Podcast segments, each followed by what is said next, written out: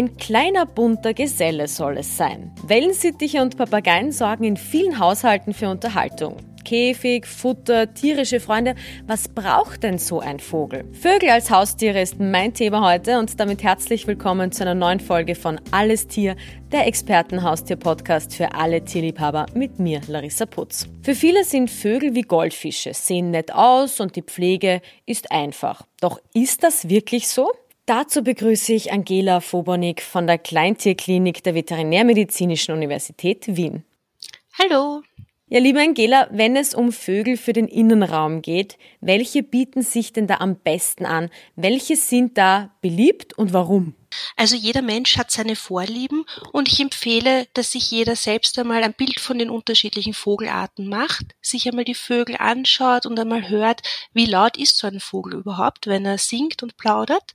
Und für den Innenraum würde ich im städtischen Wohnbereich eher kleinere Sitticharten empfehlen, wie zum Beispiel Wellensittiche, Nymphensittiche oder vielleicht Agaponiden oder auch Finkenvögel wie Kanarienvögel oder Zebrafinken. Soll ich da einfach in eine Zoohandlung gehen und schauen, was es so gibt und wie sich die so anhören? Ja, man kann einerseits in verschiedenen Zoofachgeschäften schauen, man kann auch ähm, im Tierheim nachfragen, ob gerade Vögel dort sind zur Vergabe, beziehungsweise gibt es auch Auffangstationen, die bestimmte Besuchstage haben, wo man sich sicher schon mal vorab informieren kann, welcher Vogel überhaupt geeignet ist für einen. Vögel sind ja grundsätzlich soziale Wesen. Wie viele sollte ich mir denn dazulegen?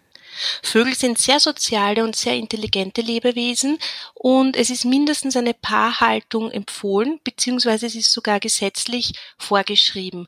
Optimalerweise hält man sogar einen ganzen Schwarm von Vögeln, wenn man die Möglichkeiten hat. Und innerhalb von diesem Schwarm bilden sich dann meistens auch Pärchen. Wenn es um die Anschaffung geht, hast du da ähm, gute Erfahrungen? Weil wenn du sagst, es gibt zum Beispiel Auffangstationen, da ist dann vielleicht nur einer da, kann ich die dann mischen? Wie gehe ich sowas an, so einen Kauf? Naja, es kommt immer darauf an, ob man schon ein Tier daheim hat oder ein Neubeginner in der Vogelhaltung ist.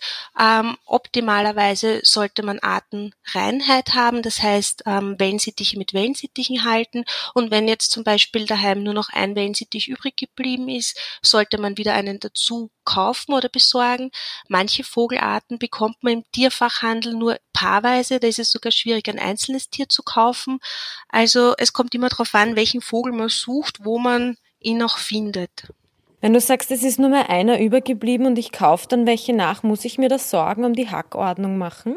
Ähm, es kommt wieder auf die Vogelart drauf an. Vögel, die eher in großen Schwärmen leben, kann man relativ einfach vergesellschaften, aber es empfiehlt sich auf jeden Fall, bevor man einen neuen Vogel in seinen Bestand dazu holt, diesen ähm, gesundheitlich untersuchen zu lassen, also einen kurzen Check beim Tierarzt, damit man sich keine Krankheiten einschleppt. Und zur Vergesellschaftung selbst, es kommt auf die Art drauf an, bei Wellensittichen, Kanari und Zebrafinken ist das meistens eher unproblematisch. Wichtig ist, dass man die erste Zeit schon beobachtet, ob sich die Vögel auch gut verstehen.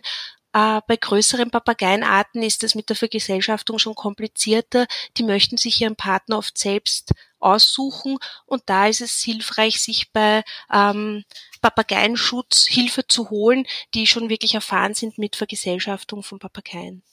Gut, jetzt haben wir die Vögel, jetzt wissen wir, wo wir sie kaufen. Jetzt ist die Frage, wie schaut's denn mit der richtigen Haltung aus? Wie ist deiner Meinung nach der perfekte Vogelkäfig ausgestattet? Was brauche ich da alles? Es kommt wieder auf die Art drauf an. Ich würde jetzt sagen, zum Beispiel ähm, am Beispiel von Wellensittichen braucht man zum Beispiel den Käfig mit Mindestmaßen von 80 mal 40 mal 60 Zentimeter für ein Pärchen. Für jeden weiteren Vogel oder jedes weitere Pärchen muss dann eine angemessene Grundfläche dazu gezählt werden. Das heißt, man muss pro Vogelart darauf achten, dass man die richtige Vogelkäfiggröße bekommt. Es gibt im Tierschutzgesetz Mindestmaße, die aber wirklich das absolute Minimum sind. Das sollte man nach oben hin natürlich auch ausbauen. Man muss aufpassen, leider werden im Handel oft Käfige angeboten, die für die Vogelhaltung gar ungeeignet sind. Das heißt, es empfiehlt sich auch eventuell selbst Volieren, Zimmervolieren anfertigen zu lassen.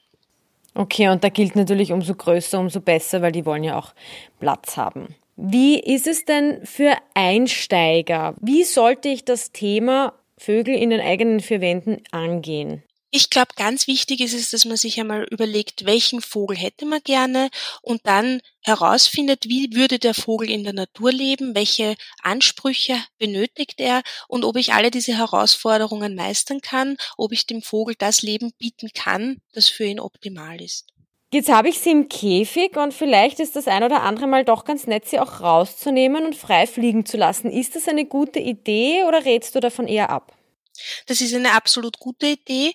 Der Vogel braucht eigentlich täglich Freiflug, das ist gesund. Ähm, er braucht Bewegung und das ist auch gut für den Respirationstrakt, dass der ganze Vogel sich bewegt und das passiert im Flug.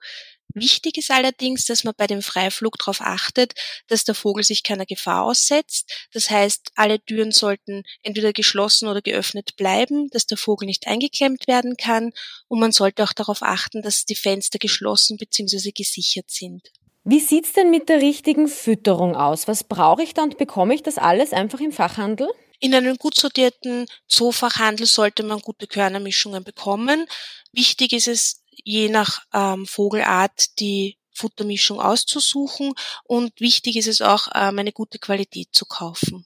Kann ich auch Sachen zufüttern? Wie sieht's mit Leckerlis aus zum Beispiel? Bei Leckerlis ist Vorsicht geboten. Viele im, im Handel angebotene Leckerlis ähm, sind für den Vogel nicht so gesund. Da würde ich eher empfehlen, bei größeren Papageien eine Walnuss anzubieten, auch gerne mit Schale, da können sich die Vögel auch damit beschäftigen. Und ähm, bei kleineren Sittichen ist zum Beispiel Kolbenhirse ein gutes Naturprodukt, das kann man gerne als Leckerli geben. Wenn du jetzt sagst, es gibt Leckerlis, die sind nicht so geeignet, was sind denn so absolute No-Gos? Nicht geeignet sind zum Beispiel ähm, die, die Körnerstangen, die mit verschiedenen Zucker, Wasser, mit Honig oder sonstigen geklebt sind. Aber No-Gos wären für Papageien oder Sittiche, wenn sie mit dem Besitzer mitessen und giftige Stoffe aufnehmen, wie zum Beispiel Avocado, oder sie sollten auch nicht beim Kaffee mittrinken oder gar Alkohol aufnehmen. Wie sieht's mit der Mauser aus? Also für alle, die das nicht kennen, könnte es ja erschreckend sein, wenn plötzlich das Federgewand überall herumliegt. Die Maus ist etwas ganz Natürliches und normalerweise sollte ein Vogel kontinuierlich mausern. Das heißt, es sollten nicht viele Federn zugleich ausgehen und der Vogel gar nackt werden, sondern es sollten einige Federn ausgehen und neue nachwachsen. Die Mause ist bei einem Vogel relativ anstrengend. Man kann sein Haustier unterstützen, indem man vermehrt Mineralstoffe und Vitamine über das Futter streut und noch abwechslungsreicher füttert. Wie sieht's denn aus, wenn auch andere tierische Freunde in der Wohnung sind? Hund, Katze, Hamster, was auch immer. Gibt es bei Krankheiten da was zu beachten? Die Übertragung von Krankheiten ist eher nicht so das Problem, aber man muss echt darauf aufpassen, dass ähm, Hund und Katze keinen direkten Zugang zum Vogel haben, weil da kann es zu Verletzungen kommen, dass der Vogel als, als Spielzeug gesehen wird und von Katze oder Hund gefangen wird. Das heißt auch bei Freiflug beim Vogel darauf achten, dass dieser nicht ähm, direkt vor die Katze fliegt oder landet oder eben auf dem Hund landet.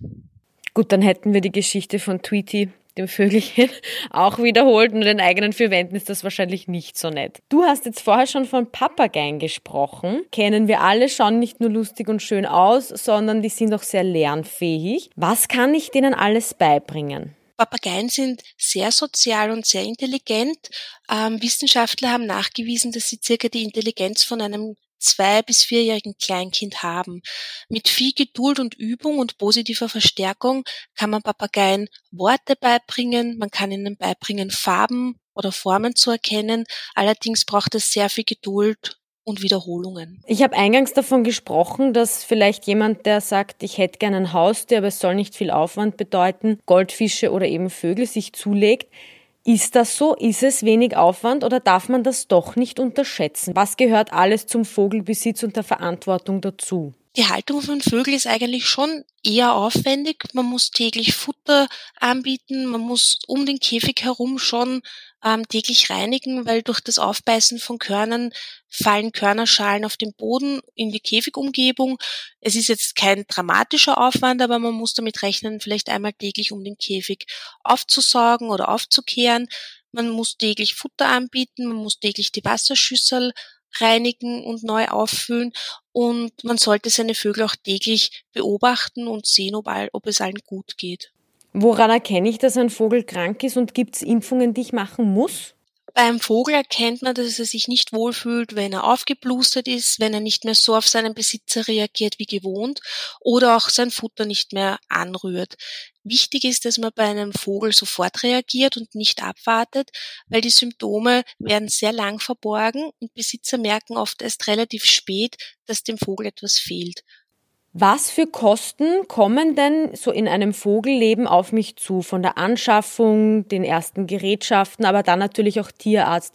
Ist ein Vogel ein kostengünstiges Haustier?